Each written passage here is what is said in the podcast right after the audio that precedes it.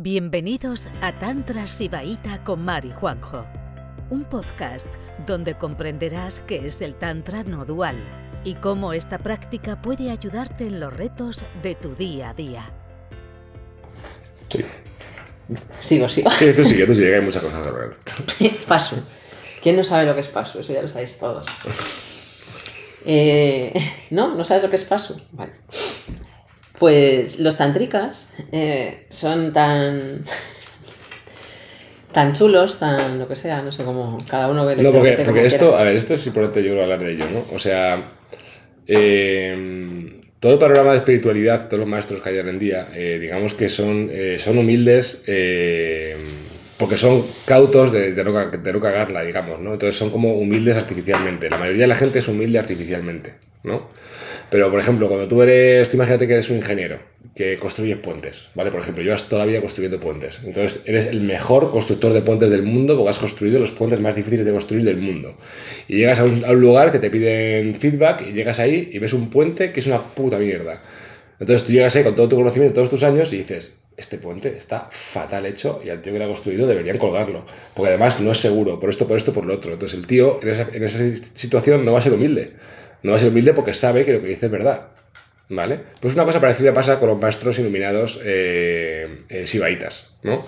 Los maestros iluminados sibaitas llegan a tal nivel de claridad mental con respecto a cómo funciona la conciencia que entonces se atreven a hablar de, de personas que, que están tan metidos en el condicionamiento vulgar, ¿vale? Y les llaman pasus.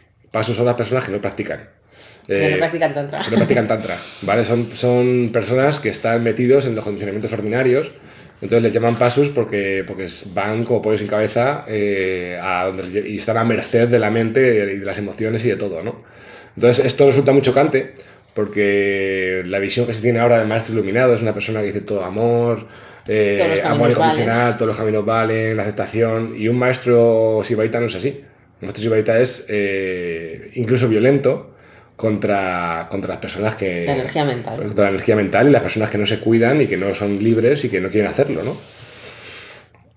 Entonces, paso. Paso significa etimológicamente rebaño al helado divino. Y es una palabra que usa en, en los textos tántricos, especialmente Abhinavagupta, el gran...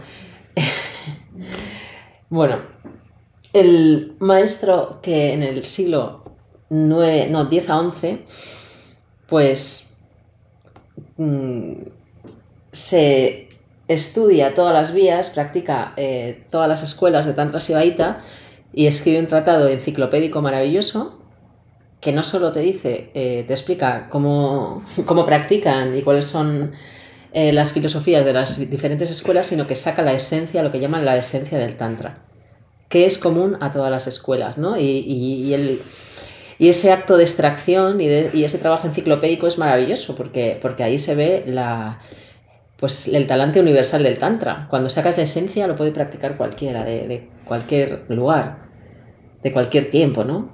Y, por eso se ha, ha seguido practicándose y ha llegado casi intacto hasta nuestros días, que es maravilloso, ¿no? Entonces él habla mucho de que los que no practican tantra son pasus, son la gente ordinaria, la gente que vive eh, mareado, ahí ahogado en el océano del pensamiento diferenciado las personas que no han tocado nunca el ser universal, las personas que nunca han salido de su experiencia individual, de sus vikalpas, las personas que nunca han liberado los sankaras del cuerpo. Entonces son totalmente esclavos de, de la rueda de las energías, ¿no? Entonces el pasu es esclavo de la rueda de las energías y el yogi auténtico, el yogi que no está, eh, que practica para la conciencia, y que no está llevado por sus deseos individuales es el maestro de la rueda de las energías. Entonces, la vocación tan ambiciosa del Tantra, y precisamente porque es ambiciosa, es muy pragmática y muy sencilla, no te complica mucho las cosas. Se da cuenta que bastante complicado es alcanzar un estado eh, de conciencia estable como para complicar las cosas, ¿no? Va a lo más sencillo, a lo que funciona. Si no te, si no te llega, te complica un poco más, ¿no? Pero, pero no quiere hacerte perder el tiempo. Porque realmente para, para los tantricas una vida sin conciencia no merece ser vivida. Y por eso también de esa manera un poco despreciativa dice, pues los que no están peleando por tener un estado de conciencia estable, los que nunca, que, en lo que no tienen ganas de conocer su ser universal, son un rebaño alelado que va a seguir las energías mentales y, va, a estar, va a estar muerto en vida. También se dice que la rueda de las energías, que es simplemente pues todo- toda la potencia energética, emocional y mental que existe en el cosmos, ¿no? Y to- toda la toda la toda la energía que hay, ¿no? Que a eso en tanto se le llama la rueda de las energías. Se dice que al paso lo esclaviza, ¿no? Porque contra más impacto emocional, más razonamiento mental y eso al final acaba haciendo una, una cajita, ¿no? Y al- sin embargo el tantrika utiliza esa misma energía para salir de la mente, ¿no? Utiliza esa misma, esa misma energía para, para liberarse, ¿no? Eso también se dice con, con este. Vale. Lo contrario de Pasu. Vira, el héroe. El yogi que practica la vía no dual es un héroe. Directamente le llaman así, Vira. Bueno, sorry. lobo. sorry, el lobo de las niñas. Ya, si no hay más ruido, que puede que sí. Sí, otra vez tiene que sonar.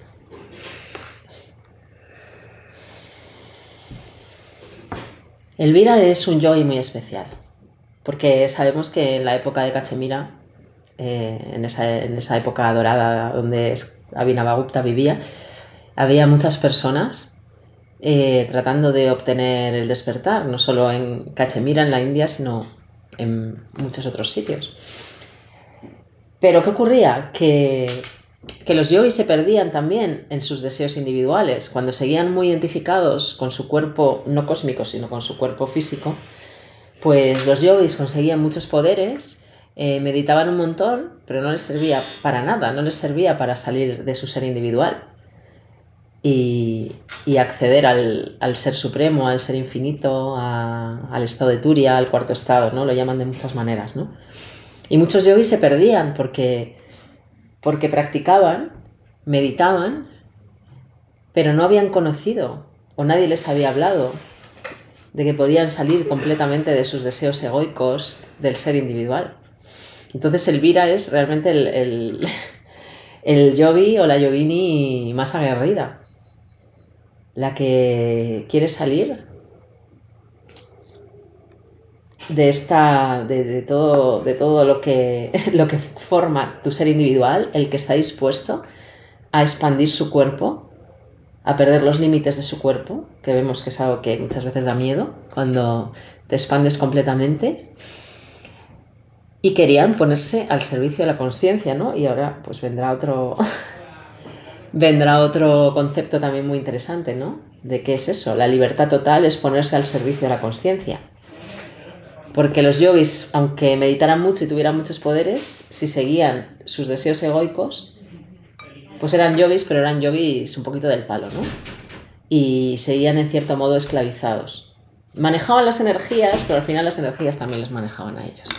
Y hay mucho, hay mucho de eso ahora, ¿eh? O sea, hay mucha gente pues, que practica muchas cosas, pero al final eh, siempre. si- nunca hay una- un soltar total de la intencionalidad. O sea, es muy. Una cosa es. Pues tener ciertos dones espirituales y energéticos, y otra cosa es pues mantenerte despierto, ¿no? O sea, y, enganchado a la conciencia, que sea la conciencia la que, la que guíe tus pasos, ¿no? De alguna manera. Y dicen algunos tantras sutras que a mí me encanta que el, el yogi heroico, la yogini heroica, cada vez, o sea, cuando alcanza el samadhi, el samadhi es para todo el universo, para todos los seres. Entonces, si, si queréis hacer algo por la humanidad, ser eso- esos yogis y yoginis heroicos. El trabajo de, como, lo- como se comparte en el Tantra, el Vira, eso, o sea, el, vamos, el trabajo de conciencia se hace tanto fuera como dentro, o sea, quiero decir, es un, es un trabajo como de atreverte a sentir lo que hay dentro, atreverte a soltar la mente, ¿no? Todo ese trabajo es, digamos, introvertido, ¿no? Y también hay otra parte del trabajo del héroe que es extrovertido, pues en dónde poner un un límite, en qué circunstancias que me dan miedo zambullirse, Incomodar mogollón a los pasos. Efectivamente, o sea que ahí Elvira es un, es un héroe tanto en el trabajo introvert, introvertido como en el trabajo eh, extrovertido, como de fuera, ¿no? Como el trabajo hacia, hacia, la, hacia la vida, ¿no? Entonces el trabajo de conciencia se hace en los, dos, en los dos ámbitos, en el trabajo de tu propia gestión interna y en el trabajo de cómo te expresas, ¿no? Se trabaja en las dos direcciones. Ser un Vira o es como ser un Jedi. Que las energías obstructoras de la conciencia están ganando y por eso es un acto muy valiente. Pero, y es súper así, ¿eh? O sea, y lo bonito de esto, o sea, es que a quien nos guste Star Wars, que sepa que, que sepa que estamos en Star Wars, pero, pero total, o sea, es incluso más bestia. Si se pudiera plasmar bien en, en, ¿cómo se dice? Con efectos especiales, sería hasta, hasta más guay, ¿no? Pero vamos, si, si queréis ser Jedi en esta vida, podéis serlo perfectamente. Lo único que, bueno, pues es un poco más confuso. Lo que pasa es que vuestros poderes los vais a tener que, que poner a favor de la fuerza. No a lo que os apetece en cada momento. Bueno, eh, Tira con esto. ¿es Batantria? Sí, no, tira con... ¿Dónde estamos? ¿Y las mentes? Eh, o ya hemos hablado No, es- no, esta- esta- Esto ya hemos la- mira, eh, hay una conferencia entera sobre mente Hankara, 20 manas y 20 Buddy. No vamos a hablar de eso, hay una conferencia entera que os explicamos. Es súper importante que no se haya visto esta conferencia que se la vea. Esto es súper importante. La conferencia de la mente Hankara, mente manas y 20, y mente Buddhis es uno de los conceptos tántricos más importantes porque casi ninguna vía espiritual explica qué mente es la mala, qué es la buena, ¿no? De alguna manera. Y, y porque, claro, evidentemente todas las mentes no son malas. Pero, ¿cuál hay que tener más cuidado?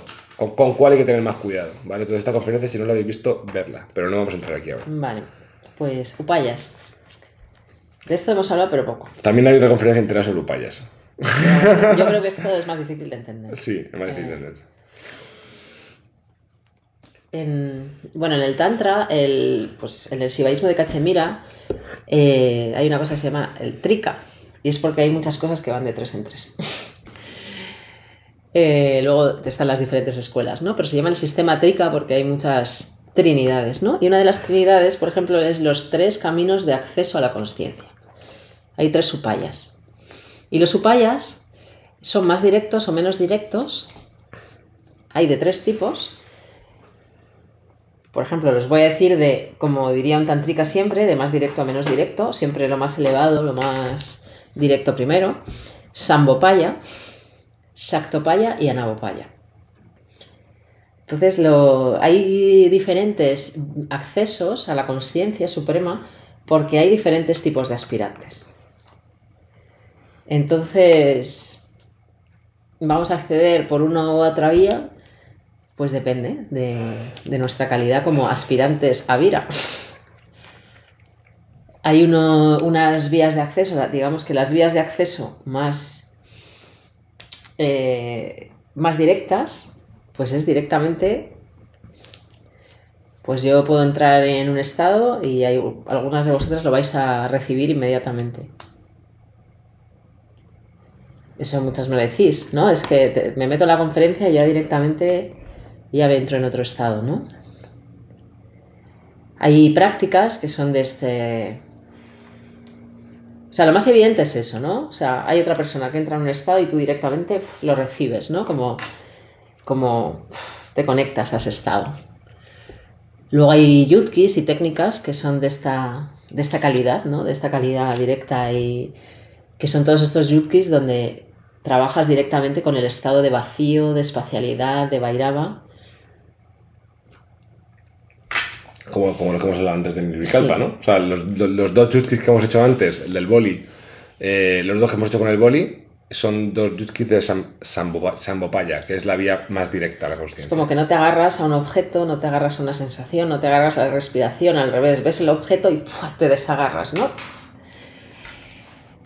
Estas son las técnicas de acceso, eh, pues que no todo el mundo tiene ese acceso directo, pero bueno, en tanto lo que se suele hacer es, da- es ir intercalando, ¿no? Todas estas, todas estas técnicas de diferente calidad, de, de diferente vía de acceso, a ver cuál te llega.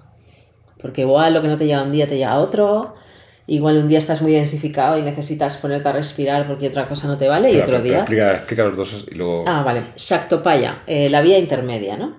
Shaktopaya es cuando tienes una referencia, pero es una referencia que no le puedes poner nombre ni recitarla ni es cuantificable, ¿no? Las sensaciones de los sentidos, la vibración del espanda, todas las sensaciones energéticas de, de la experiencia humana. Por eso es la vía de la Shakti, ¿no? Porque la Shakti es la que tiene la energía, ¿no? Shiva tiene la conciencia y Shakti tiene la energía. La conciencia sin la energía no, no funciona.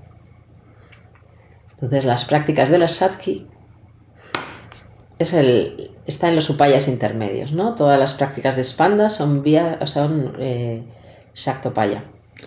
Eh, esto es muy útil, Shaktopaya, cuando empezamos a meditar o hacer las microprácticas de presencia, ¿no? Cuando siempre decimos, quédate en el mundo físico, ¿no? En los sentidos. Pues todas esas prácticas que te enganchan a la espacialidad y, al mundo físico son Shaktopaya. Eh, si alguna vez está la mente ahí a tope y dice, a ver, ¿dónde estoy? ¿Dónde estoy? Vale, estoy en esta sala, la habitación, no sé qué, te agarras a la mesa, respiras, ¿vale? Y Shaktopaya, con el poder de la energía física, ¿no? Pues es una, una vía de, de, acceso también. Y Anabopaya, ¿no? Que es la vía más humilde o menos directa, pues es cuando necesitas eso, mirar, fijarte en una piedra, sentir, por ejemplo, este punto, eh, respirar. respirar, sentir tu respiración, ¿no? O sea, son como, necesitas como más, es, es como más paso uno, paso dos, paso tres. O sea, céntrate aquí, respira, relaja la lengua, ¿vale? Es como más, más reglado. Es como, es, esto, esto lo suelo utilizar cuando estás en la mierda. O sea, por ejemplo, cuando, yo qué sé, pues estás, tienes un día fatal porque has discutido con no sé quién y estás súper densificado, pues dices, ¿cómo vuelvo a la conciencia, no? Pues muchas veces simplemente eh, hacer un use rápido y directo no te vale, ¿no? Tienes que decir, vale, vamos a ver, pongo cara central recto, respiro, desbloqueo, hago tandava, no sé qué, y todo eso es anagopaya. Sí, las que necesitan un agarre. Una guía. Con nombre casi. Sí, efectivamente. Bindu. Me agarro el bindu, ¿no? Me... Respiración, ¿no? Inspiro, detengo aquí en la parte alta de la respiración, detengo unos segundos, bajo. Cuando necesitas algo muy concreto, esas son prácticas de anabopaya. En, en, los comentarios del Vijnana Tantra en la plataforma, en algún momento hemos puesto unas fotos del libro de, Laxman, de uno de los libros de Laxmanjo donde eh, atribuye qué upaya son cada uno de los yutkis. Vale, o sea, tenéis todas las prácticas de Vijnana Tantra y él explica qué, qué camino es cada yutki, por si estáis muy interesados y queréis profundizar. Y algunas prácticas son upayas mixtos. Sí. Y luego lo que es muy interesante cuando te explican en los Tantra Sutras, que son los upayas, te dice que todos te llevan a la misma conciencia. Que eso es maravilloso. ¿no? O sea, depende de la calidad de inspirante, pues tienes un mayor abanico de prácticas que te van a servir, pero eh, cada, cada una de esas técnicas están diseñadas para llevarte a la misma conciencia. Entonces siempre es como esa cosa maravillosa del Tantra, ¿no? Que parece que te crea una jerarquía, pero luego hace como esa cosa circular y las pone a todas al mismo nivel, igual que los 36 estatuas, ¿no? De lo más humilde a lo más elevado, pero al final te dice, no, pero es que en el tatua Prithvi ya está todo, ¿no? En el, el, en el humilde elemento tierra ya está Shivasatki. Entonces te hace, siempre te hace ese círculo, ¿no? Cuando te crees que hay una jerarquía y estás creando como un sistema mental, lo vuelve circular, ¿no? Entonces... Y para joderos más todavía con el tema de los upayas, eh, hay una se, se, dice se dice que el tantra que el tantra es eh, una que es la novia no el concepto es anupaya o sea que una vez que te explica todo lo, todas las vías y tal yo te dice que realmente no hay ninguna vía que te olvides de eso que ya está ya estamos todos puestos a la conciencia y el concepto sánscrito para eso es anupaya que es la novia bueno y voy a terminar con unos bueno, con tres conceptos que son un poquito más elevados de estos que hemos, o menos conocidos, que, justo es como, empieza el, el, primer verso del de, primer despertar de los Shiva Sutras, ¿no? que te dice Kaitanyamatman. Dos palabritas. Además que te las escribes seguidas y ya tú tienes que, que ver hasta dónde, dónde, dónde acaba una, separarla para poder entender el sánscrito. Bueno, yo me puse a estudiar, es un puto lío. ¿Pero esto cuál es? ¿Kaitanyam? ¿Y la otra cuál es? Katay es que no lo he apuntado, Atman, porque Atman. Ah, Atman. no. ¿Qué significa? Bueno, yo lo que voy a explicar es Kaitanya. Este verso, Kaitanya Atman, sí, está traducido como la conciencia suprema es todo lo que existe. ¿Vale? Pero ellos lo dicen con dos palabras. Entonces, Kaitanya o sea, hay dos maneras de. Hay más seguro, ¿no? Pero en los Shiva Sutras utilizan dos maneras de referirse a la conciencia suprema. Una es Kaitanyam, que en su etimología lo que está es un estado de independencia suprema. O sea, quiere decir no dependes para tu experiencia de vida de nada fuera de ti, de sujetos de percepción, porque tú estás englobando todo. Entonces, bueno, si te lees este, este, este primer verso de Shiva Sutra ya puedes dejar de leerte todo lo demás. Porque si realmente integras que la conciencia suprema es todo lo que existe, te sales ya de tu cuerpo individual, te sales de tu experiencia individual, inmediatamente lo englobas todo. Ese estado de...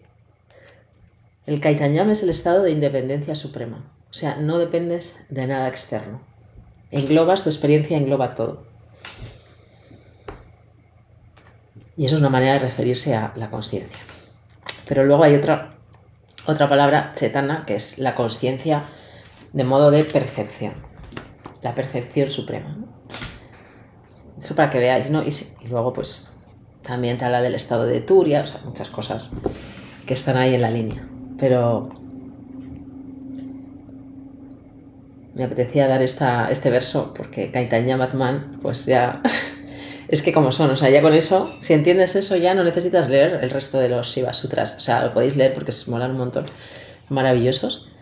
Eh, ya veréis como con el tercero lo entendéis todo fenomenal porque es el tercer despertar, es el más eh, pues eso, el más complejo. Yo voy a decir, yo voy a decir otra. Ah, vale. Eh, porque esto es el, uno de los versos del Pratavinardayam más interesantes. Que también, o sea, con los Sutras, sobre todo con el Pratavinardayam y el Spannakarika, eh, también con que, con que entiendas realmente y realmente veas un verso, ya te olvidas de los upayas y te olvidas de todo y de repente haces y ya te expandes y ya has entendido toda la vida, ¿no? O sea, realmente eso es así. Luego realmente se, se reconstruirá, pero realmente con entender profundamente un verso lo tenéis todo. Entonces hay un verso, eh, el verso 5 de Patavinardayam, dice, la conciencia, energía universal misma, desciende de la etapa de cetana, ¿no? que es la etapa de conciencia absoluta, eh, el estado no contractuado, y llega a ser cita, ¿no? otro, otro concepto sánscrito, cita, con dos T's, que es la conciencia individual. ¿Vale? Y dice, y desciende de cetana a cita, y esto es súper interesante, Dice, en la medida en la que ella se contracta a causa de los objetos de conciencia. ¿Vale? O sea que los objetos de conciencia, que es todo, ¿no? Pensamientos, emociones, lámparas, todo es un objeto de conciencia, ¿no? Entonces, a medida que, va, que va eh, fijándose en los objetos de conciencia y se empieza a entender como un set separado, de repente se va contractuando hasta una experiencia individual. ¿no? Pero y ese proceso, pues se puede revertir. Simplemente... Incluso si despiertas en esta vida, que es a lo que aspira, a lo que aspira el Tantra, pues tú puedes tener tu experiencia individual todo el rato envuelta en, el estado de Kaitanyam, de independencia. Y ahí es cuando el estado de Turia eh, envuelve todos tus estados, de vigilia, de sueño. Siempre estás en un estado conectado a la conciencia universal. Y puedes vivir en, las dos, no son, no son que nos puede parecer que descender a Chita, nos vuelve desconectados con Kaitanyam o con Chetana, pero no, no es así.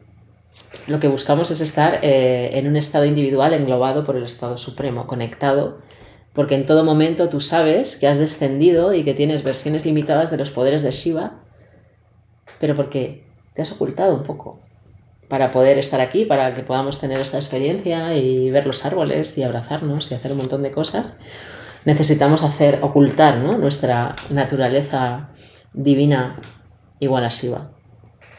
Pero siempre está aquí. Y una vez que integras esto ya toda la vida es todo fácil. Entonces esto, poco a poco, si vais leyendo, si vais pues, adentrándoos, eh, os irán sonando cada vez, cada vez más y más, ¿no? Pero es útil, pues eso, eh, saber los conceptos principales sánscritos. ¿Has falta uno? Ah, vale. Falta uno. a ver, eh, saber los conceptos principales sánscritos para, para ser específicos en el lenguaje, para saber definir los estados. Porque si no, al final, en el mundo de espiritualidad, cada uno habla de lo que sabe, los, tal, de la manera de, lo que, de que lo entiende y al final nadie se entiende. ¿no? Entonces, así, si utilizamos un lenguaje medianamente común, eh, está todo mejor. Eh, falta eh, la palabra que nos, habéis que nos habéis oído decir últimamente cuatro millones de veces. Svatantria. Svatantria es cuando tu deseo individual eh, consigue la universalidad y entonces todos tus deseos individuales están alineados con los deseos universales de la conciencia suprema. Entonces consigues todo lo que quieres.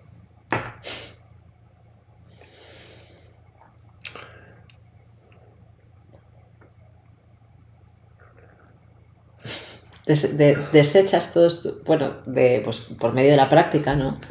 Dejas de tener deseos individuales, de querer esto o aquello, buscar esto o aquello, cambiar esto por otro, y de repente, cuando tú desapareces como ser individual, el deseo puro, absoluto, eh, divino de Shiva empieza a actuar a través de ti y a todo lo que haces está tocado por Shiva.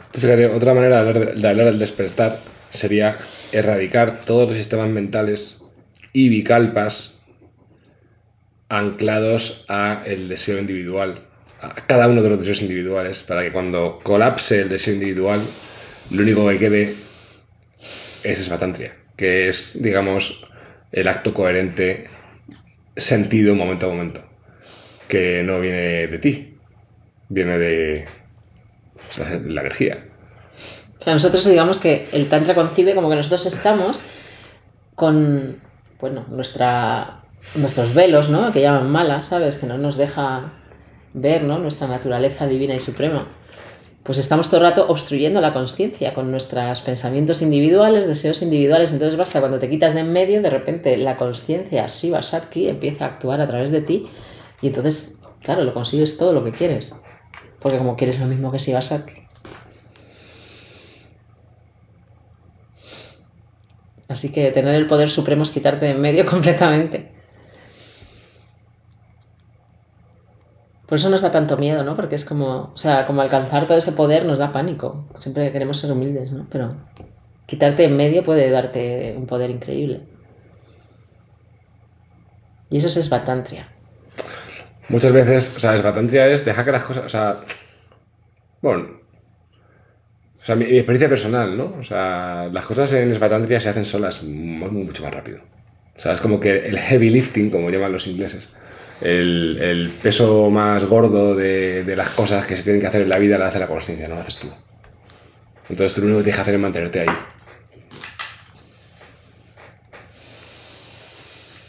Los...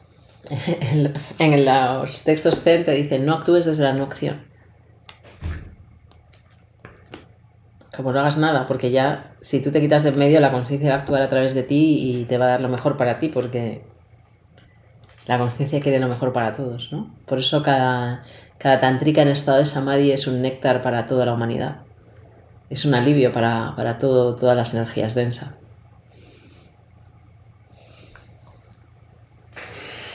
Y, oh, bueno, está, ya, está, ya, está, ya está, Muy bien, soy 53. Eh, eh, pues dudas que no haya apuntado preguntas, que dispare. Y espérate que ahora necesito eh, quitar el micro. Ah, este. tenemos que quitar el micro. Sí, un momento. Porque si no. Un minutito. Un momento. Voy a quitar esto de aquí. ¿Y ya? No, no sé. Voy a quitar esto de aquí también. A ver, ¿nos escucháis bien o no? Vale. ¿Así? Guay, pues ya está. Pues manitas arriba y desilenciaros. Gloria. Buenas. Eh, el primer concepto que habéis dicho, Kalagni, es un estado, es una acción, es una diosa. Has dicho que Kalagni habita en tu dedo, en el dedo gordo del pie izquierdo. Entonces, ¿es un, ¿qué es? ¿Un estado? ¿Un, ¿Una diosa? Un, mm, no me ha quedado claro. Bueno, como, todo, como todas las cosas en Tantra, eh, son todo y nada es, o sea, yo te digo del, Tantra Sutra del que yo lo he extraído, es el fuego de la conciencia suprema. Eh, luego Daniel Odier te dice, en el dedo gordo del pie vive, es la sede del dios del fuego. Lo puedes interpretar como el dios, pero bueno, ya sabes que en Tantra cualquier dios, cualquier deidad siempre es un aspecto de, de ti mismo, ¿no? Yo te lo he traído porque me he puesto a leer para inspirarme, ¿no? Para hablar. Siempre me, leo algún texto, no sé. Para ver qué me llega, ¿no? Y justo me ha llegado ese, ¿sabes? No pensaba eh, dar ese concepto, ¿no? Pero, pero sí que te hablan, ¿no? Como estaba al, hablar eh, Laxman Howe ¿no? de, de estos, eh, pues del primer verso de los Sutras, que se las trae ¿no? en elevación eh, que lo engloba todo, pues te dice, si, si no lo entiendes, eh, puedes visualizar como te quemas todo, todos tus deseos individuales, todo tu ser individual, eh, quémalo eh, desde el dedo gordo del pie izquierdo, donde está Kalakni, la llama de la consciencia, ¿no? Como una manera de acceder, ¿sabes? De, de como quitarte Evikalpas y Sankaras y poder entender, ¿no? Esto que está diciendo. Pero vamos. Yo lo vería más como, yo lo vería más como un apoyo, un apoyo gracioso a una visualización, ¿no? Eh, el tema de nombrar a una diosa que esté en el dedo del pie es como, venga, vamos a, vamos a montarnos este mundillo para, para poder visualizar de manera más potente, ¿no? Así lo, más que como un aspecto de la conciencia en sí, ¿no? Vamos, me sorprendería mucho saber que, que en el dedo gordo del pie izquierdo de cada persona hay un bichillo de fuego. Que igual es así, ¿eh? que ya visto lo visto, cualquier cosa es posible. Pero, pero yo creo que es más un recurso, un recurso a la visualización. Esto es una, una, una técnica. Dime, dime. Perdona, digamos que es una energía que quema, ¿no? Es- es- podemos definirlo como una energía. Bueno, yo creo que es una técnica que está técnica dando. Laxman Howe porque está explicando este verso tan elevado y, y como pensará seguramente, porque estos son transcripciones, ¿no? Lo que el- los libros que, que leemos son transcripciones de sus enseñanzas en directo, ¿no? Entonces de- debió decir la conciencia suprema es, es la esencia de todo, vio las caras de los alumnos y le dijo vamos a quemarnos un poco a ver si os llega mejor. Claro, es, un, Es un tec- es una un- técnica. Es un, es un yutki. Dice, es un yutki. Gracias.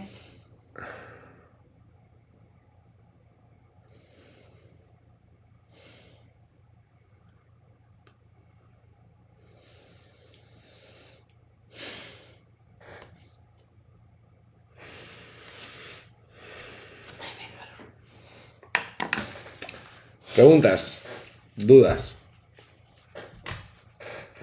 Bueno, ya, ya sabéis más que el mm, 90% de la gente sobre Tantra Sibaita. 99.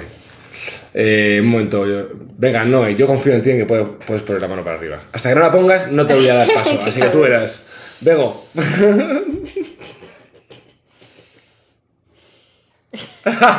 casi mata así, tú. Sí, casi, Casi mata así.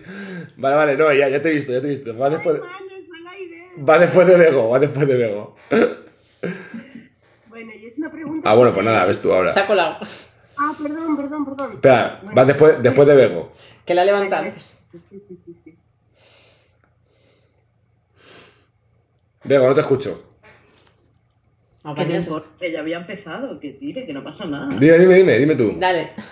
Bueno, pues mi duda. Cuando yogi puede, por ejemplo, cambiar el tiempo, puede desear que una persona no se acerque y no se acerca, ¿eso puede salir desde el deseo egoico o desde.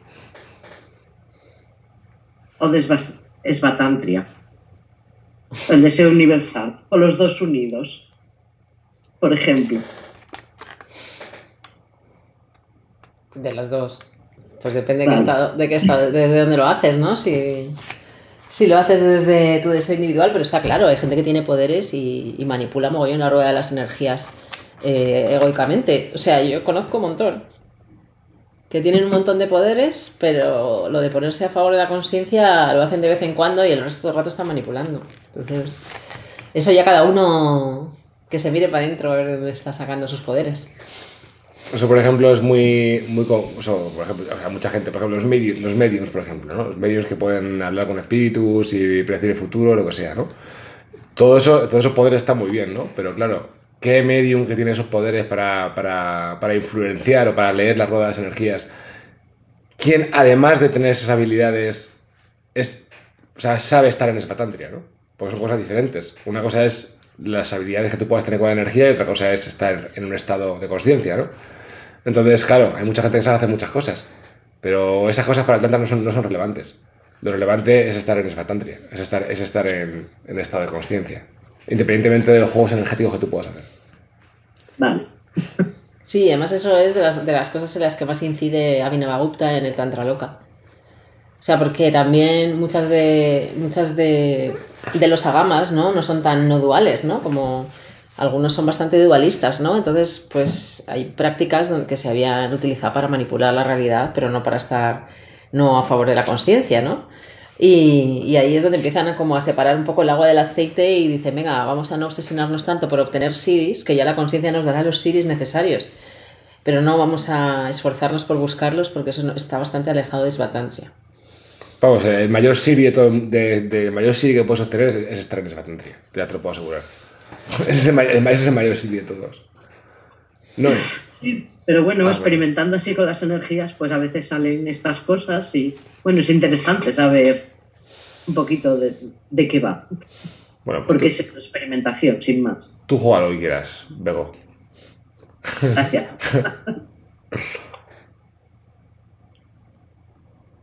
Noé, se te ha ido la, la imagen.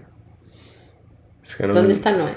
No, he- no he- está en Svatantria. Está, ha, ha desaparecido. Noé ha desaparecido. Ha, ha desapa- ha desaparecido el cosmos. No pongo la vida. Ahora que le íbamos a dar la palabra, desaparece. Eso No. no he sido yo. ¿Has visto? Deja, deja de practicar ya, Bego. Deja, deja de las energías. Noé, vuelve. Te has cargado, te has cargado a Noé. Noé, vuelve. Pues nada. Si quiere alguien levantar la mano, le, le doy paso. Ah, mira, ya vuelve, ya, está. vuelve. Noé y la tecnología. Noé, ¿qué te has ido? Dime. Sí, con la tablet es un horror, lo siento. Nada. Eh, bueno, es simplemente algo que me surgió mientras estabais hablando de Sambupaya, Sa- Sa- Sactopaya. Eh, uno de los dos podría ser el masaje. El masaje es yo que es sacto- sactopaya total. Sí. Y Anabopaya también puede ser. Depende de. Porque tiene una, unos preliminares, ¿no? Llegar. Mm, O sea, bueno, que pero no, sería- el masaje como está concebido desde la, desde la no mente y tal, está totalmente en sactopaya. Porque es con la energía, con las sensaciones y todo esto. Ah, solamente eso, muchas gracias. Requiere mucha parafernalia como para considerarlo sambopaya, ¿no? Que es directamente con el vacío. Pero sí, yo creo que es una práctica sactopaya y que puede estar también en anabopaya, ¿no? Cuando empiezas simplemente a respirar, pero luego ya enseguida te lo llevas a, a una práctica energética. Sí. Sí, dentro del masaje de experiencia puede practicar eh, desambopaya, ¿sabes qué quiero- sabes qué decir? No. No, porque estás trabajando mucho con, la, con las sensaciones y las energías. Ok. No, no, Sí, es verdad. Yo eso no lo veo samopaya ni de coña. Te he dicho antes en, en la anterior conferencia que vamos a hacer una conferencia, eh, no sé si es la semana que viene o la siguiente, sobre el masaje de cachemira. Porque creo que se deberían de dar mucho más masajes de Hassan, Sí. en general. Yo creo que si la caula estuviera dando esos masajes todo el rato, todo sería más fácil. Entonces estaría más suave. Así que vamos, vamos a dar una conferencia de, de, de de de masajes de cachemira. Muy bien. Más preguntitas.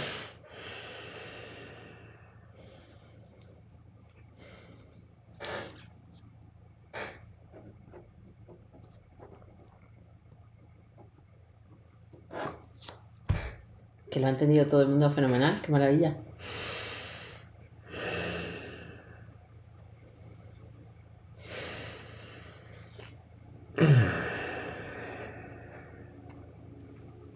Bueno, eh, estos conceptos ya la mayoría los sabíais, los hemos, nos hemos eh, repetido para, para la gente que entra nueva. Eh, seguramente haremos otra, otra conferencia de estas con conceptos ya más, más advanced que, que no sepáis.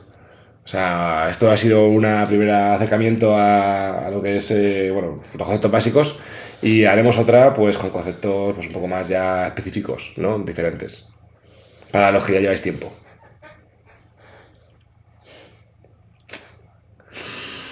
¿No tenéis ninguna pregunta más? Estoy a punto de caer desmayada Bueno. con el foco. Bueno, pues entonces, eh, la conferencia de mañana de stand-up barra, práctica barra tal la haremos nosotros, ¿vale? Así que no nos despedimos. La haremos. Mañana y, ma- más. y mañana a las 8, fíjate, la conferencia que he hecho hoy a las 8 ha sido sobre, una vez que como practicante entras en una vía no dual y profundizas en ella, ¿no? Pues lo que suele pasar... eh, los obstáculos o las dificultades que sueles tener para, realmente asentar los procesos, ¿no? Esa conferencia la he dado hoy, que la subiré al grupo de prácticas eh, mañana. Eh, pero mañana a las 8 voy a dar una conferencia que voy a englobar las dos partes. O sea, la parte de qué es lo que suele pasar como buscador espiritual antes de encontrar una vía no dual y profundizar en ella, y qué suele pasar una vez, explica, una vez entras en la vía no dual, qué suele pasar después. O sea, todos los las dificultades y complicaciones que te encuentras. que... los héroes, efectivamente, es como, es como voy a hacer una epopeya. Que los aspirantes a héroes tienen que atravesar. Antes de profundizar en una vida no dual y después de profundizar todo, lo voy a englobar la conferencia en abierto mañana a las 8, que será interesante que, que viniréis si podéis. Y nada, y luego a las 10, pues práctica. ¿Vale? Tanda veamos, hacemos youth Semana, semana intensa de conferencias. Así que nada, chicos. Muchas gracias. Os queremos mm, mucho. Descansar. Chao. Gracias por escucharnos. El próximo jueves volveremos con otro episodio de Tantras y Baida con Mari Juanjo. Si quieres mandarnos una consulta y que dediquemos un episodio al reto que te enfrentas, puedes hacerlo en nuestra web, que la encontrarás en la descripción de este podcast.